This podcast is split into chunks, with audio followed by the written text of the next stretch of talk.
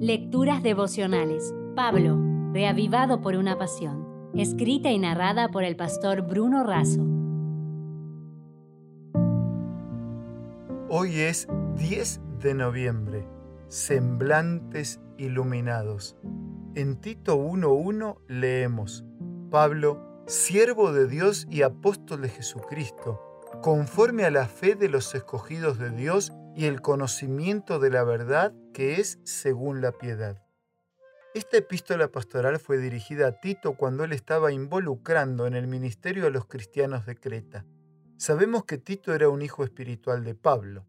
El objetivo del escrito es orientar y fortalecer la fe y la vida cristiana de los convertidos. Pablo aconseja la organización de la iglesia más completa y formal y orienta a Tito acerca de las calificaciones para los ancianos de la iglesia.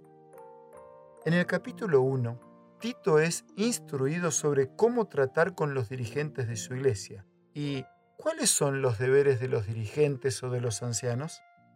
Un anciano debe ser inmaculado e irreprochable, tener solo una esposa y ser fiel a ella, no debe ser irascible ni arrogante, no debe ser dado al vino, ni violento, ni codicioso. Debe ser hospitalario y amigo del bien, tener dominio propio y ser justo y santo. Un anciano debe ser apto para usar la doctrina con el fin de animar al sincero y rechazar al simulador. Tito también es instruido para lidiar con los legalistas de la iglesia. Pablo dice que los legalistas son rebeldes, engañadores, codiciosos, mentirosos, maliciosos y perezosos. Su modo de actuar contradice completamente su discurso. Estas personas deben ser silenciadas y reprendidas públicamente. Pablo fue muy intenso en la predicación del Evangelio, así como en la formación de líderes misioneros. Bernabé discipuló a Pablo, este a Tito, y Tito discipuló a los ancianos y los jóvenes de Creta. Elena de Huay cuenta que el apóstol hizo de la enseñanza de jóvenes para el oficio de ministros una parte de su obra. Los llevaba consigo en sus viajes misioneros y así adquirían la experiencia necesaria para ocupar más tarde cargos de responsabilidad. Mientras estaba separado de ellos, se mantenía al tanto de su obra y sus epístolas a Timoteo y Tito demuestran cuán vivamente anhelaba que obtuviesen éxito.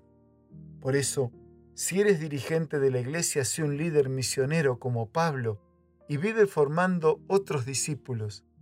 No te olvides que tal como lo decía Carlos Moreira, discipular no es apenas enseñar lo que se aprende, sino vivir lo que se enseña. Quiero dejarte un abrazo para concluir nuestra reflexión de hoy de esta manera.